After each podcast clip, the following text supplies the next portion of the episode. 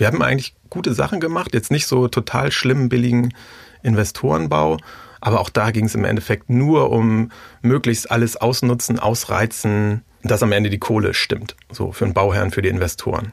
Und das war ein bisschen frustrierend einfach.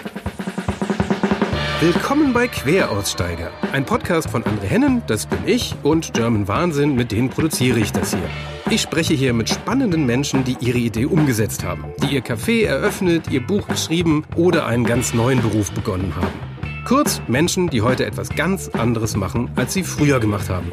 Ich will wissen, warum sie das gemacht haben und vor allem wie. Wie fängt man an, was war super und was sollte man besser vermeiden. Los geht's mit einem ehemaligen Architekten, der heute Letterpress-Drucker ist. Queraussteiger Gerrit Baumann.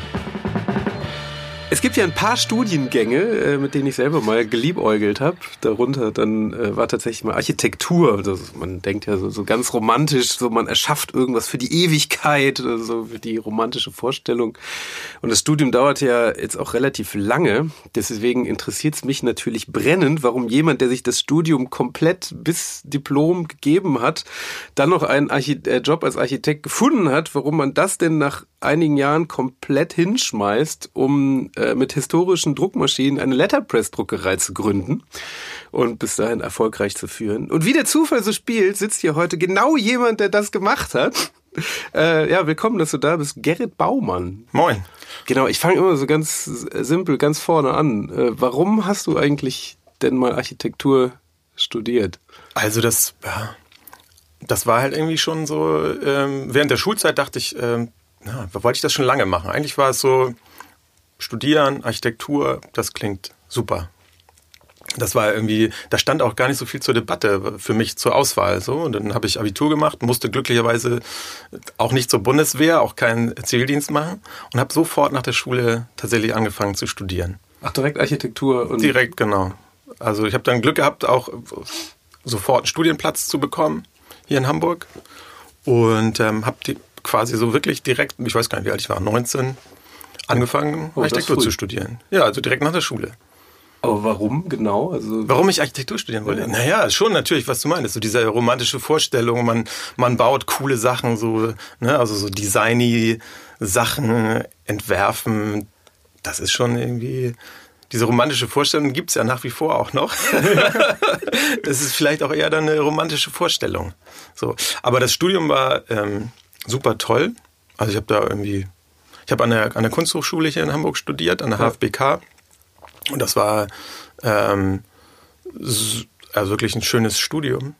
Sehr langwierig. Es war bei mir noch langwieriger als eh schon. Ich habe so ein, ähm, was an der HFBK hier an der Hochschule für Bildende Künste auch, ich weiß nicht, ob es immer noch so ist, aber damals war es so, da gab es viele äh, Leute, die, die sozusagen über die Regelstudienzeit hinaus studiert haben. Ich auch. So, das war auch eine ganz gute Zeit.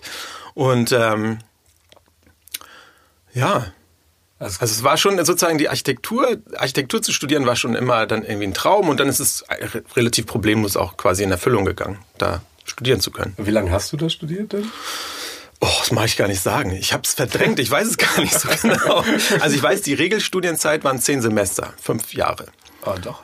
Also, also wenn das schon die Regelstudienzeit Genau, das war die Regelstudienzeit. Und dann, ich habe glaube ich eher so 15 oder so nicht Jahre, sondern Semester gebraucht. Aber okay. ich habe auch, hab auch zwischendurch andere Sachen dann gemacht. So.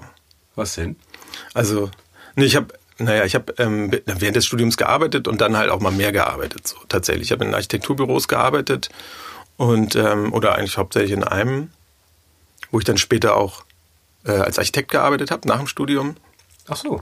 Aber dann ähm, habe ich halt auch äh, so, das war ne, Ende 90er Jahre, Anfang 2000er Jahre, so Web-Hype, habe ich halt in einer Webagentur gearbeitet und das war, das, ja, das hat mich sozusagen auch, das war so ein, das habe ich im, im, Nachgang dann gedacht, das ist irgendwie so alles, alles eins gewesen, so, ne? Architektur studieren, dann so in die Grafik reingucken, Webdesign das hast du dir dann selber beigebracht. Genau, das war also die Zeit damals, ne? So, da, so.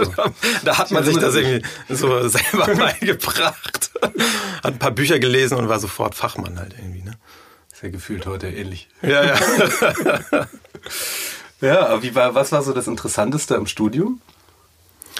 Puh, kann ich gar nicht mehr so sagen. Also, also das war ja ähm, an der Kunsthochschule zu studieren, war also ähm, ja, ich Dezentes Lächelzeichen.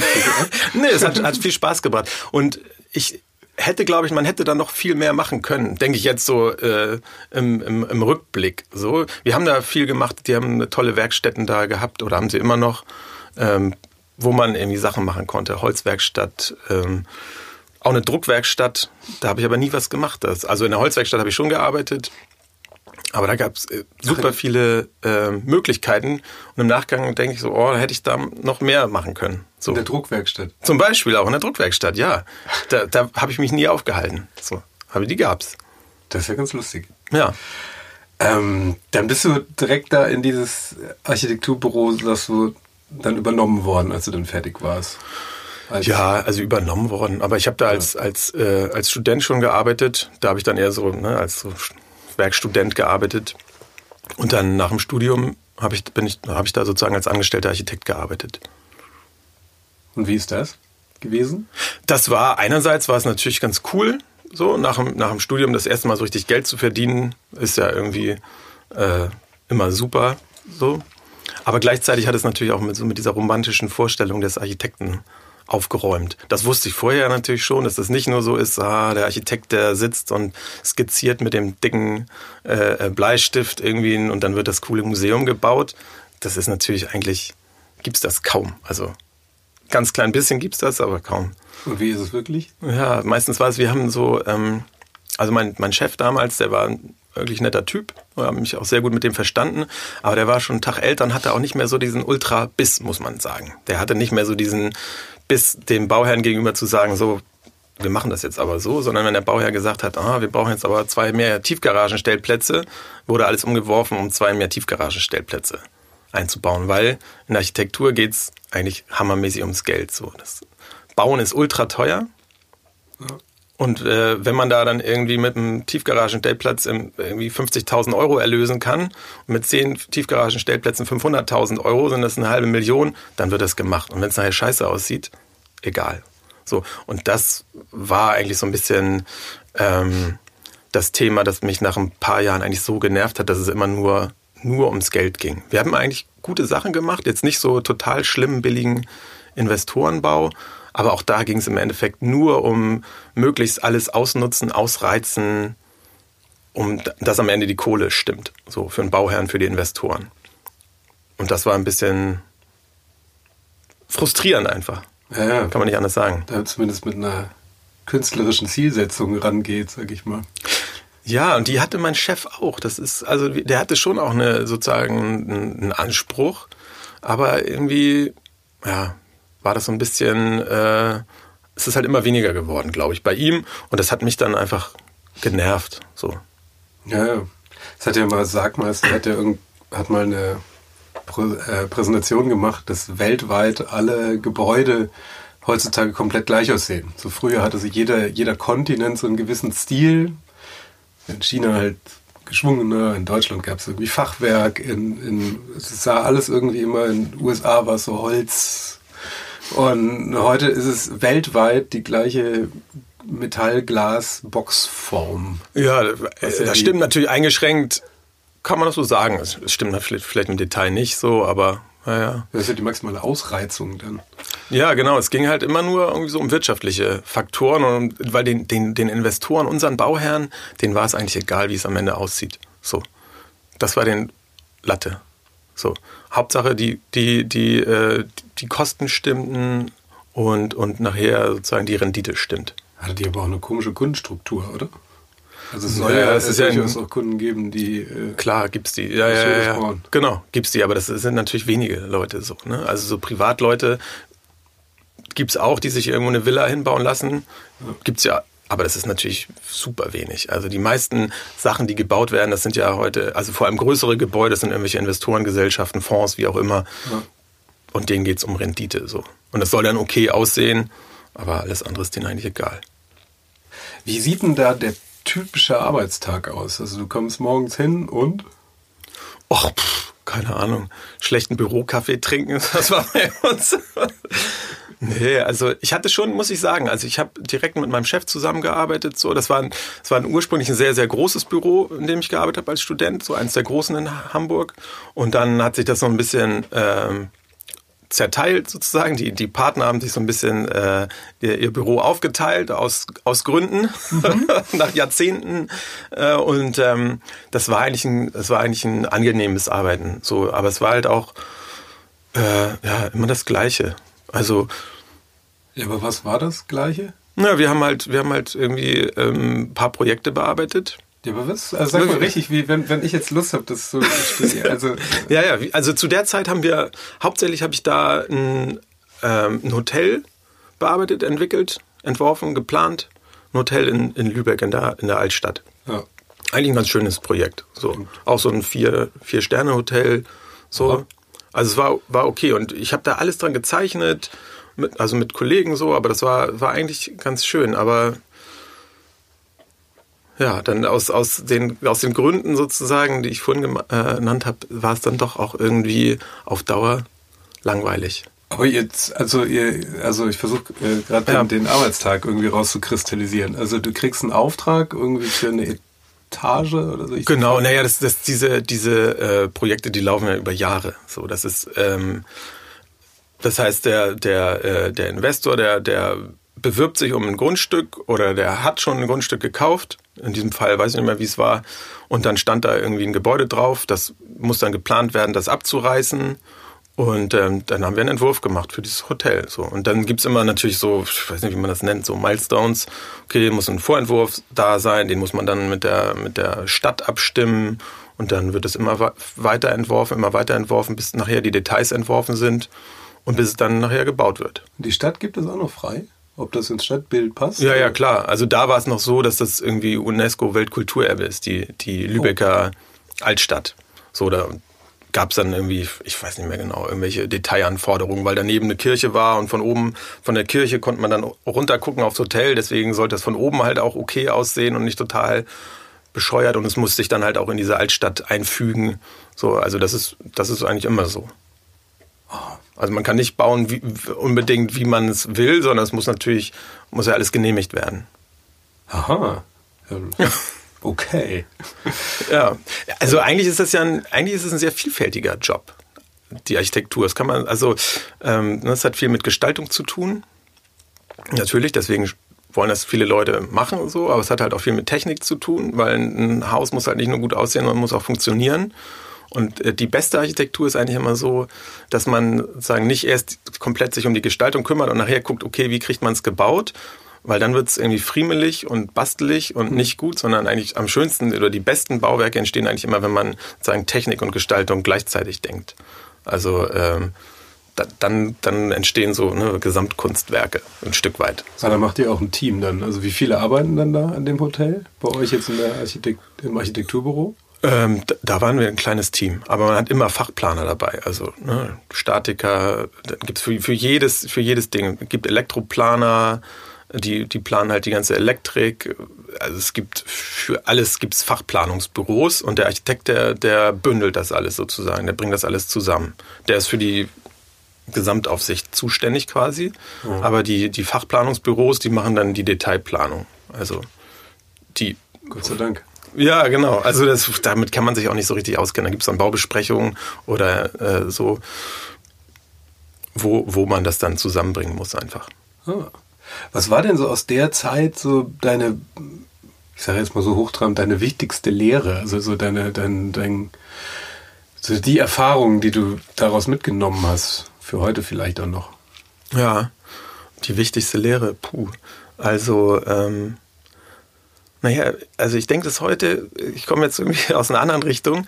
Ähm, ich habe drei Kinder und die nerven mich manchmal zu Tode, weil die immer sagen, nein, ich will das so machen, wie ich es will. So, wie Kinder das halt so machen. Und dann ist man als Erwachsener häufig, oder ich zumindest, leicht angenervt. So, weil ich sage, nee, nee, ne? Nee, nee. Und ich denke immer so, ah, ich sage jetzt, so wird's gemacht und dann wird das so gemacht. So. Und die haben da halt keinen Bock drauf. Vor allem meine Tochter, die hat ja gar keinen Bock drauf. Die will es immer so machen, wie sie es will. So. Und ein bisschen so bin ich aber auch. Also das merke ich dann jetzt im Rückblick, denke ich so, hm, vielleicht sind meine Kinder deswegen so aufsässig und renitent, weil ich auch so aufsässig und renitent bin. Also als Erwachsener kann man es ja so ein bisschen besser kaschieren im Grunde so. Ja, mit ruhiger. Ja, vielleicht nicht, aber man kann es besser überspielen. So. und mich hat das schon immer angenervt, so mir sagen zu lassen, was ich machen soll. So. Und das ist natürlich da in der Architektur, wenn es dann um so viel Geld geht, das ist ja, das Bauen ist so irrsinnig teuer. Also da fängst du unter ein paar Millionen, fängst gar nicht an so. Und dementsprechend sind halt auch so diese, ist diese Verantwortung auch so hoch. Ne? Wenn es klar ist, irgendwie nur den ersten Spatenstich machen, das kostet alles schon Hunderttausende. So. Das ist einfach irrsinnig teuer und dementsprechend sind die Erwartungen so hoch und, und die, die Verantwortung ist so hoch und auch die Haftung, äh, Haftungsrisiken sind so hoch. Äh, und ja, das, das äh, war mir irgendwie auch, glaube ich, ein bisschen zu viel.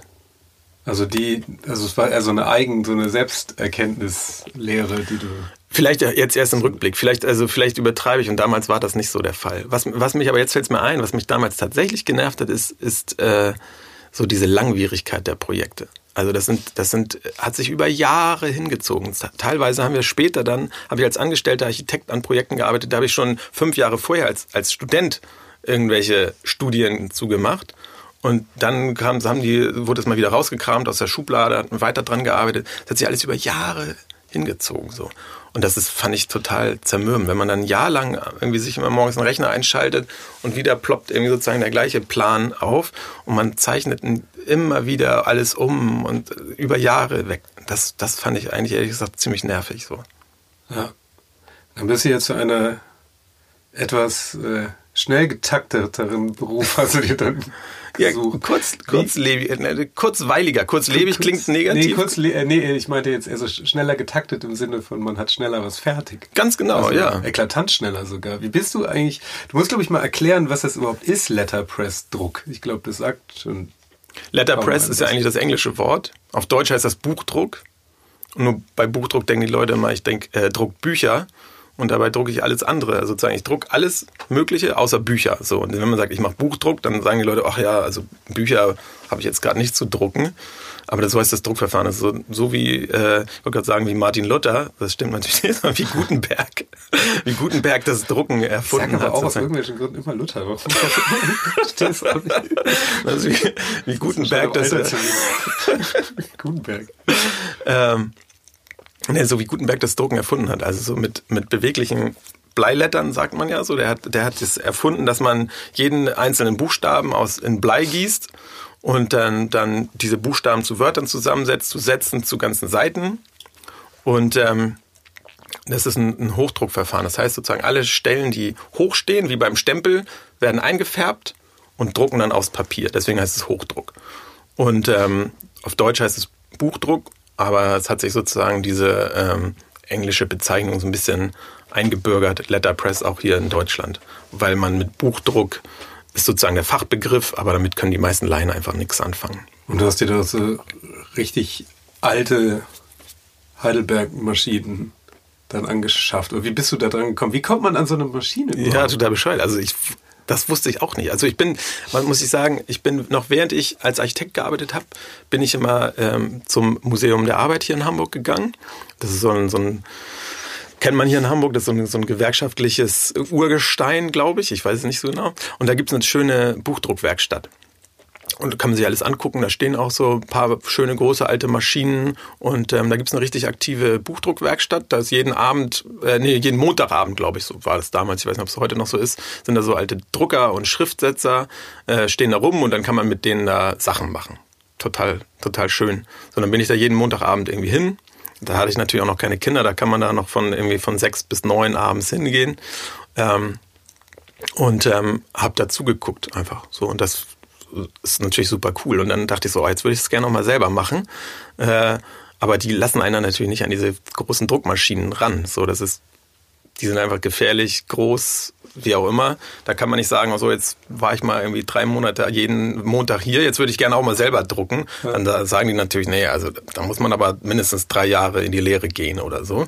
Und dann dachte ich so, boah, nee, ey. Also mal davon abgesehen, dass das ich. Thema langwierige Projekte. Ja, genau. Und, und ich, also so, die hatten halt auch mal so ein bisschen die super nette alte Knacker waren das, so echt gute Typen so. Aber die hatten halt auch immer noch so diese Attitüde, so, ja, also als Lehrling muss man ja erstmal, also du kannst bei uns in die Lehre gehen, aber die ersten zwei zwei Jahre muss man erstmal auffegen und, und Kaffee machen. So ein bisschen so. Ne? Also mhm. die, hatten natürlich keinen Bock, dass da jemand kommt und sagt, so, ich möchte jetzt auch mal loslegen. Und dann dachte ich so, ah, ihr. Ich habe nicht gesagt, ihr Penner, aber ich dachte so ein bisschen, ah, ihr Penner, jetzt kaufen wir selber eine Druckmaschine. So.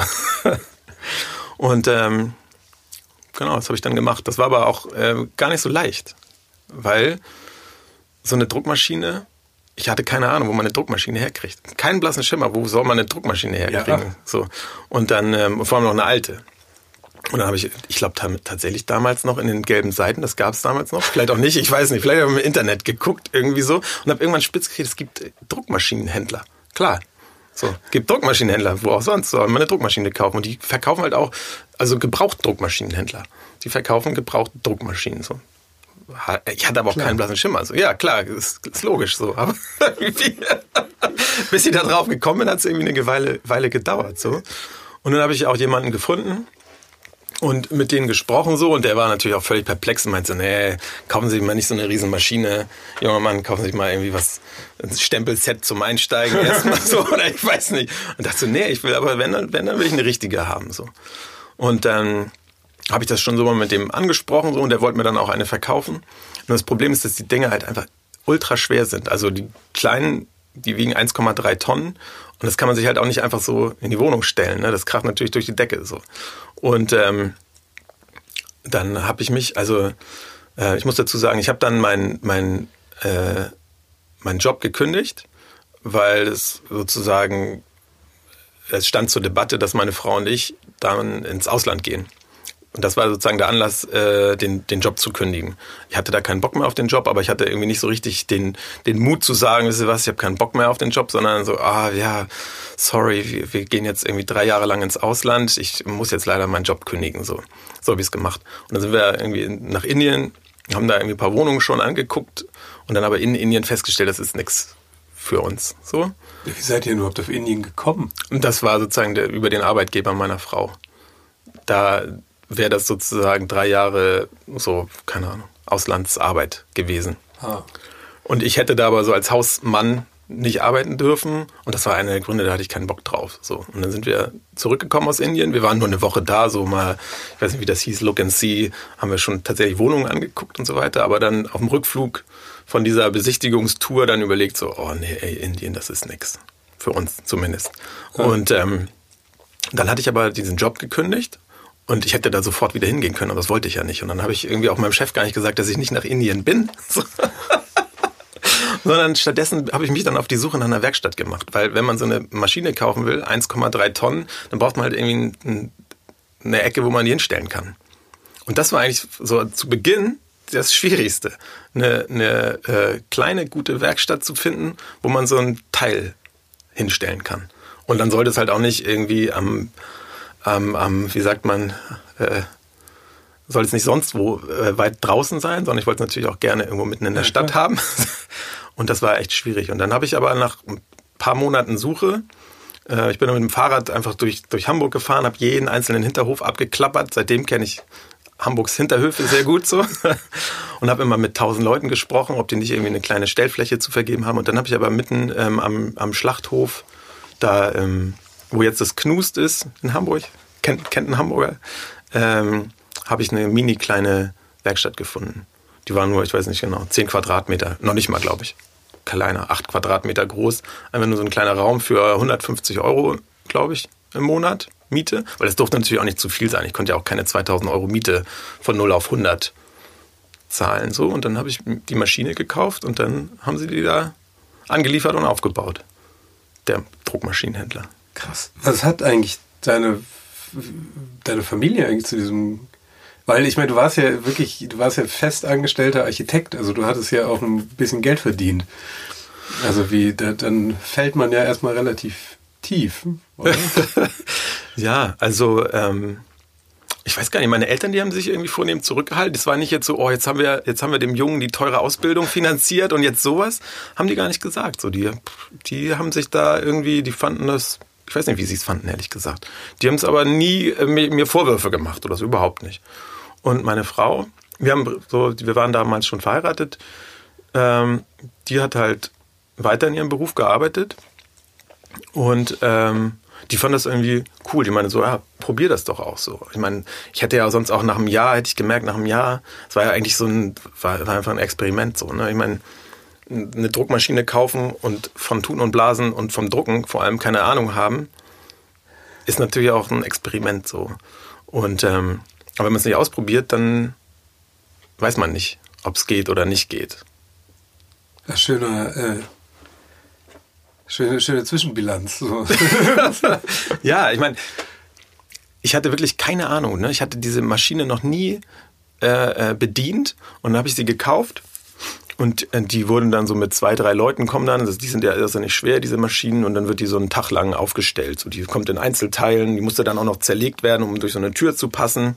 Wow. Und dann äh, haben die die da, ich weiß, das war irgendwann im November oder Dezember, ich weiß es nicht mehr. Ziemlich genau vor elf Jahren. Heute vor elf Jahren. Irgendwie so. Plus, minus ein paar Wochen. Und ähm, die kamen dann da so, haben das Teil hingestellt. Und dann stand die Maschine da aber ich hatte die noch nie bedient. Das war halt irgendwie so, ja, und jetzt mal gucken. So, und dann habe ich so angemacht, mhm, so läuft sie, okay, wieder ausgemacht. So. und die Dinger sind, die sind eigentlich für eine Druckmaschine relativ simpel. Aber für, für jemanden, der sowas noch nie bedient hat, sind die halt ultra komplex. Also, und dann habe ich einfach, dadurch, dass ich ja das dann sozusagen von null auf Vollzeit gemacht habe, habe ja nichts anderes mehr gearbeitet. Ich habe es nicht als Hobby begonnen, sondern ich habe das dann schon gleich voll begonnen hatte ich halt auch Tage, also je, immer den ganzen Tag Zeit, das äh, äh, zu üben sozusagen und mir beizubringen. Und ähm, ja. Ja, aber hast du keinen Kurs gemacht oder, oder gibt es irgendwie sowas? Nee, das gab es damals nicht. Heute gibt es sowas eher, glaube ich. Museum der Arbeit nochmal nachgefragt? Ich glaube, da bin ich, ich weiß gar nicht, ob ich da dann noch parallel hingegangen bin, weil dann hatte ich ja meine eigene. Dann brauchte ich ja nicht mehr deren Maschinen angucken, dann konnte ich meine eigene angucken. Ja, da standen ja Leute daneben, die das können. Ja, ja, klar, genau. Ich habe vorher so drei Monate lang oder so bin ich da hingegangen oder noch länger, länger wahrscheinlich, eher ein halbes Jahr, ich weiß es nicht. Und ähm, habe das da versucht, mir abzugucken, so die Handgriffe. Nur das Problem ist halt auch immer, wenn man gar nicht genau weiß, worauf man achten muss beim Handgriff, dann kann man sich noch so sehr diese Handgriffe angucken. Man sieht sozusagen das, worauf es ankommt, sieht man immer nicht. Also das, aber. Was war das zum Beispiel? Das kann ich gar nicht so sagen. Ich hatte, ich weiß nur, dass ich anfangs, als ich, ähm, als ich angefangen habe zu drucken, das war so bevor dieser Letterpress kennt man heute schon so. Das ist so, ist ja jetzt irgendwie schon fast, also ist ja eigentlich Mainstream so. Aber damals vor vor elf Jahren war das ziemlich neu, so in Deutschland zumindest. Das haben nicht viele Leute gemacht. Und dann kamen immer mal Leute bei mir zu Besuch in die Werkstatt und wollten mal so gucken, was ich gemacht habe. Und ich hatte immer Angst, dass sie mir das abgucken können. So, ich hatte immer so, oh nein, jetzt habe ich mir das beigebracht und so. Und jetzt habe ich Angst, dass sie das, dass sie das kopieren wollen, dass sie es das auch machen wollen. Was auch teilweise der Fall war. Und dann dachte ich aber immer so, das habe ich aber erst später verstanden, diese, diese kleinen Kniffe und, und Handgriffe, die man machen muss, die so zum Handwerk dazugehören. Ich komme ja nicht aus dem Handwerk, so das wissen Handwerker, glaube ich. Da gibt es so halt so, man muss dann irgendwie so kleine spezielle Sachen machen. Aber wenn man sich damit nicht auskennt, dann siehst du nicht, worauf du gucken musst und dann kannst du es auch nicht richtig abgucken. So, man muss es erklärt bekommen, glaube ich, solche Handgriffe. Aber ich habe mir es so mehr oder minder, glaube ich, selbst erarbeitet. Krass. Aber also was, wie, wie lange hast du dann dafür gebraucht eigentlich? Also bis du sowas dann drauf hattest? Und du meintest, jemand hat dir das tatsächlich abgeguckt? Nee, nee, weiß ich nicht. Ich hatte aber so, also das äh, so in den ersten Jahren immer Leute, die dann gemerkt haben, oh, Letterpress ist irgendwie, es interessiert mich auch. Und sagen, gesagt haben, so, ja, ich würde mal gern vorbeikommen, äh, so als Kunde sich ausgegeben haben und später waren die dann quasi so Mitbewerber. So.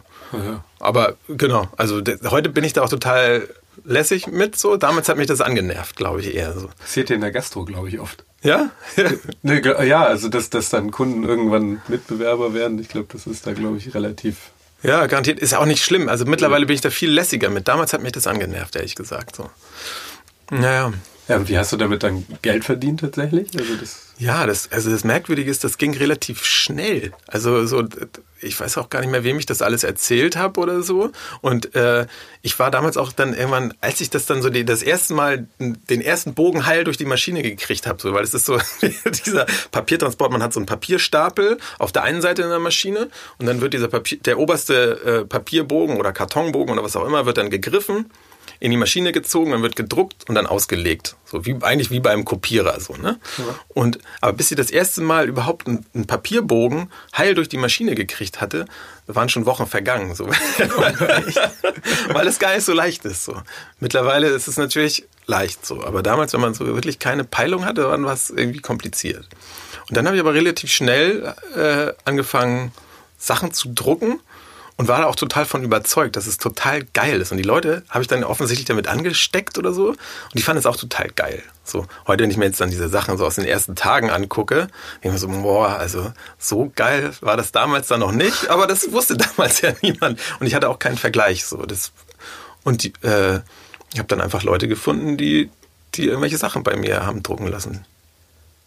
Hey, ich kann das ja selber auch nachvollziehen. Also ich hatte äh das liegt aber, glaube ich, auch an der Zeit, dass man gerade wieder so ein bisschen den Kontrast zu dem ganzen Display-Gewische hat. Also wenn man da über so ein gutes Papier in der Hand hat, das klingt schon, man klingt automatisch wie so ein Opa, aber es ist, aber es ist, äh, es ist wirklich so. Also dieses, man, man streicht so über die Buchstaben und man spürt sie, ist dann doch nochmal immer was anderes. Ja, klar, also das macht natürlich irgendwie so diesen Letterpress-Druck aus, dass es irgendwie so genau das Gegenteil ist zu dem, äh, zu allem, was man sonst so in der Hand hält oder irgendwie, was man anguckt auf dem Display. So, natürlich ist das irgendwie so oldschool und, und wertig und Haptik und so, das kommt da alles drin zusammen. So. Du hast relativ viele Hochzeitspaare, nehme ich mal an. Ja, genau. Damit habe ich angefangen. So, ne? Also ich habe, das war so, ich habe, ich habe immer in die USA geschielt. Da, da kam sozusagen dieses Letterpress Revival her. Hier in Deutschland, da ist irgendwann sind diese Buchdruckereien alle den Bach runtergegangen, weil es hier super tolle moderne Druckmaschinen gab oder gibt. Die sind, kommen alle aus Deutschland, die Druckmaschinen sozusagen. Oder der Weltmarktführer für Druckmaschinen, so Heidelberg, der sitzt in Deutschland. Und deswegen hat, haben hier die Druckereien in Deutschland immer die neueste Technik und deswegen wurde Buchdruck relativ früh aussortiert. Einfach irgendwann 70er, 80er Jahre wurde es aussortiert. Und ähm, in den USA, da haben die immer einfach noch so weitergedruckt auf den, auf den äh, Buchdruckmaschinen. Da wird heute auch noch, glaube ich, gibt es einfach kleine Druckereien, die drucken dann irgendwelche Kassenzettel oder so, Quittungsbögen mit, mit ihren, mit ihren äh, Buchdruckmaschinen. So. Und da gab es dann aber irgendwann in den 90er Jahren dieses Letterpress Revival. Und da habe ich immer hingeschielt. Heidelberg gibt es auch immer noch, ne? Ja, klar. Denen geht es nicht gut. So. Heidelberg, das ist eine Riesenfirma, die bauen diese riesen Druckmaschinen, aber der ganze Druck geht den Bach runter, glaube ich, so. Ne? Also Druckmaschinen und, und Druck und so, das ist alles. Also Digitaldruck oder so geht doch immer noch ganz gut, oder? Ja, Offset-Druck auch, so, aber das ist halt viel, viel weniger geworden. Ich, ich komme ja nicht sozusagen, ich komme ja nicht aus dieser Branche, aber wenn ich so mit Leuten spreche, die, die Drucker gelernt haben oder in Druckereien gearbeitet haben, also die, ähm, die haben mir immer erzählt, früher gab es in jedem zweiten Hinterhof oder so gab es eine Druckerei, so eine kleine Druckerei und jeder ist da immer hingegangen, hat sich irgendwelche Sachen drucken lassen, die, die Geschäfte, Büros haben da ihre Briefbögen machen lassen, Kassenzettel, was auch immer, Privatleute haben da Sachen drucken lassen und das gibt es ja so gar nicht mehr.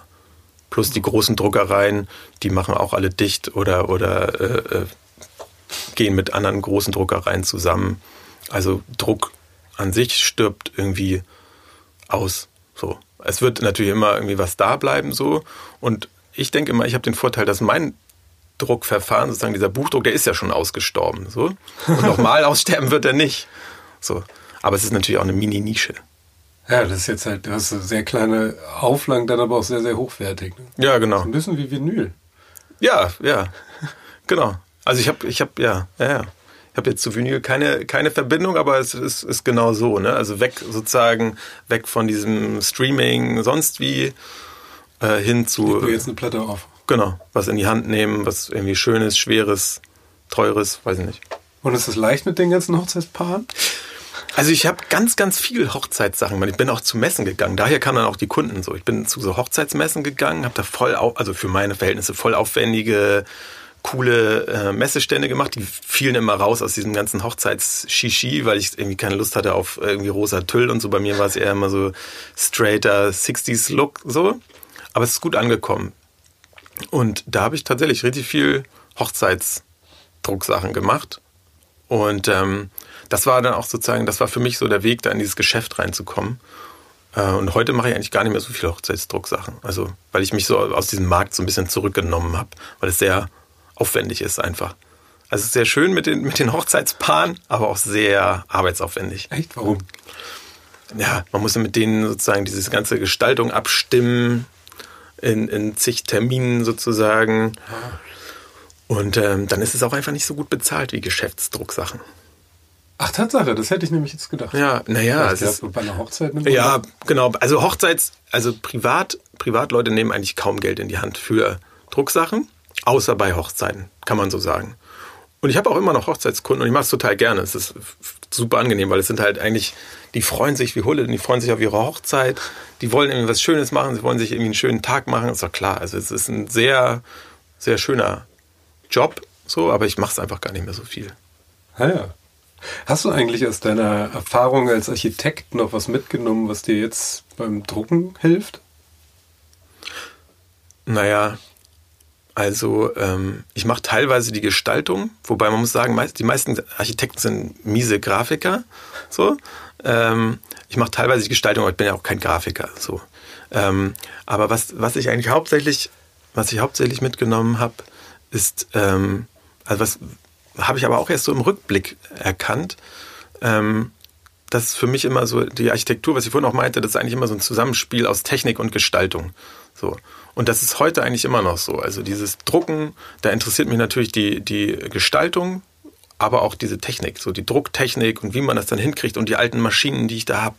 Und das ist eigentlich sozusagen, das ist für mich das verbindende Element, dass man, dass man irgendwie Technik benutzt, um eine Gestaltung zu erzeugen. Und dass, das, dass die Technik auch nicht unter den Tisch fällt. So. Oder das ist zumindest auch einer der Teilbereiche, der mich besonders interessiert. Hast du die Technik dann eigentlich in der Druckerei? Und du hast ja jetzt auch mehrere Maschinen, ne? Also, Ja. Wie, also warum? Also haben die, äh, was, was haben die so für, für verschiedene Hauptsächlich, weil die Dinger so schön sind. Also und weil ich mittlerweile Platz habe. Ich habe nicht mehr meine 8 Quadratmeter Werkstatt so. Ich bin zweimal umgezogen und jetzt äh, seit ein paar Jahren bin ich halt in einer größeren Werkstatt und habe den Platz. Und dann ähm, kann man sich die Dinger halt hinstellen. So, ne? Das ist wie so eine bisschen wie eine Oldtimer-Sammlung. So. Und ähm, die können halt alle das Gleiche im Grunde, so, nur in unterschiedlichen Größen vielleicht. So. Ja. Aber es ist halt, ja, es ist halt irgendwie eine nette Umgebung. Ne? Also wenn du irgendwie, ich arbeite, ich bin ja den ganzen Tag, jeden Tag so. Und wenn man dann diese großen Maschinen um sich hat, das ist schon, also ich finde das super schön einfach so. Ja. Teilt ihr euch das eigentlich mit, ähm, teilst du das eigentlich mit deiner Frau dann auf oder wie? Oder habt ihr das so voll, beide Vollzeit und oder Ja, ja, also nee, beide Teilzeit eigentlich. beide Teilzeit? Genau, beide Teilzeit. Also sie arbeitet Teilzeit, sie ist festangestellt so und ich, ich arbeite Teilzeit als sozusagen ne, frei oder wie auch immer selbstständig. Wir teilen uns das auf. Also wir haben drei Kinder, da weißt selber, so Ja. mit Kindern, da, da hat man immer irgendwie zu tun so und irgendjemand muss immer zum Kindergarten, zur Schule, wie auch immer. So und wir teilen uns das auf. Wie war dann die Selbstständigkeit eigentlich? Nochmal so, also wenn du kommst ja aus der Festanstellung Richtung Selbstständigkeit, war da, wie war das? Ach, also ich fand das eigentlich irgendwie, ich könnte mir nie wieder vorstellen, angestellt zu arbeiten. Also das, ähm, ich glaube, das haben wahrscheinlich alle Leute, die dann irgendwann so, äh, ne, ab einem gewissen Alter, wenn man dann selbstständig ist, dann könnte man sich ja nicht wieder anstellen lassen. So, glaube ich. Ich weiß es nicht. Also mich zieht da nichts hin in die, in die Festanstellung, ehrlich gesagt. Das Einzige, also, weil diese Freiheit als Selbstständiger ist natürlich super. Aber das Einzige, was nervt, ist halt so dieser Bürokratieaufwand, den man dann erledigen muss. Wobei ich muss auch sagen, ich bin da immer extrem von angenervt, aber wenn ich mir das objektiv betrachte, ist das schon eigentlich gar nicht so viel, diese, der Bürokratieaufwand. Was ich ja gemerkt habe, ist, dass ich, als ich gezwungen war, mich damit zu beschäftigen, dass es eigentlich so für mich ganz gesund war. Also ich hatte ein völlig ganz anderes Verhältnis zum, zu meinem mir und Geld. So, weil ich halt jeden Monat dazu gezwungen bin, mich, mich da meine Umsatzsteuer zusammen zu puzzeln. Ja. Und dann ist es halt auch nicht so schlimm. So als Festangestellter hast du dann irgendwie so alle, alle ein, zwei Jahre dann dieses, diesen Riesenwust und der erschlägt dich dann halt auch immer. Ja, ich, ich, genauso wie du es erzählst, nehme ich mir das auch mal vor. So, ah, und ich habe das alles voll unter Kontrolle und jeden Monat setze ich mich hin. gesagt, das ist nur besser. Bei mir ist immer so, oh Gott, schon wieder irgendwie unter Strafandrohung. Die Steuererklärung muss her. Der Nicht Steuer. Steuerberater steht auf dem Dach. Also, ja. Nee, also grundsätzlich bringt mir das auch, anfangs hatte ich total keinen Spaß daran, Rechnungen zu schreiben. Ich habe immer irgendwie meine Jobs gemacht und war total froh und glücklich, wenn das alles fertig war und der Kunde das gekriegt hat und glücklich war und dann war das für mich abgeschlossen so. Und dann so, ach Mist, ja, muss auch noch die Rechnung stellen so und dann irgendwie zig Park. Wochen, Monate. Ja, das denke ich heute auch. Weiß ich auch nicht. Da habe ich irgendwie auch ein besseres Verhältnis. genau, heute denke ich auch immer so, ah, Rechnung stellen, super. Ja, das bringt Spaß irgendwie so. Und das hat mir aber anfangs nicht so Spaß gemacht, ich weiß auch nicht. Deswegen, da habe ich schon auch irgendwie so ein besseres Verhältnis zur Buchhaltung bekommen, was den Part dann betrifft. Gerade du kannst dir doch noch schicke Rechnungen designen. Das ist ja. Ja. So. Komme ich aber nicht, also ich komme da immer nicht so richtig zu. Also ich habe ich hab schon einen Briefbogen, der jetzt nicht so schlecht aussieht, so. aber so, ja, mir mal so was richtig Schickes zu drucken, da komme ich immer nicht so richtig zu. Was war denn eigentlich so, so, die, so aus dieser ganzen Druckerzeit so eine gute, äh, gibt es da so eine Anekdote, so, so das Beste der letzten Jahre, seit du es machst? Oh, puh. Spontan? Nee, fällt mir jetzt nichts zu ein. Also es ist tatsächlich das Beste an diesem Job ist, glaube ich. Also das kann man über jeden Job dann irgendwie sagen. Aber so für mich ist, ich komme irgendwie morgens, ne, fahre ich in meine eigene Werkstatt. Ich weiß nicht, du warst ja auch schon mal da. Das ist ja irgendwie so ein luftiger, schöner Raum irgendwie so. Komm da hin, stehen dann meine Maschinen irgendwie entspannt vor sich hin. Erstmal Musik anmachen und irgendwie so dieses, dieses äh, sozusagen selbstfrei arbeiten können. So. Und dann auch wieder das, was ich vorhin meinte, so einfach auch so diese eigene Renitenz ausleben, um immer zu denken oder denken zu können, ah, mir kann niemand was so. Ich mache irgendwie meinen eigenen Kram hier und das ist schon diese Freiheit, das ist für mich eigentlich so das, äh, das Schönste. Und plus dran, ich mache ja auch irgendwie richtig schöne Sachen. Also nicht jetzt, ich denke mir nicht immer alles aus, was ich drucke, so, im Gegenteil. Das meiste kommt ja von Agenturen, von Grafikern. Aber da habe ich ja dann auch sozusagen im Gegensatz zu früher als Architekt das Glück, dass die Leute, die zu mir kommen und bei mir was drucken lassen, meistens sind das schöne Sachen. Das ist, der kommt ja niemand und lässt irgendwie irgendeine hässliche Broschüre bei mir drucken, sondern meistens sind das irgendwie schön gestaltete, aufwendige, noch nicht mal aufwendig, aber einfach schön gestaltete Teile, die ich dann herstelle und am Ende sind alle froh und glücklich. So. Und das ist irgendwie schön. Und als Architekt war das halt nicht so. Da, da war es nicht so, ah, wir, wir bauen jetzt eine, eine Villa am Elbhang, was Kleines, Feines. Das gibt's auch, aber es ist natürlich irgendwie so die Mini-Ausnahme. Und im Druck ist es wahrscheinlich auch die Mini-Ausnahme. Nur habe ich jetzt das Glück, dass ich jetzt diese Mini-Ausnahme, dass ich die halt mache, diese schönen, kleinen, feinen Sachen. So. Sehr schön, ja.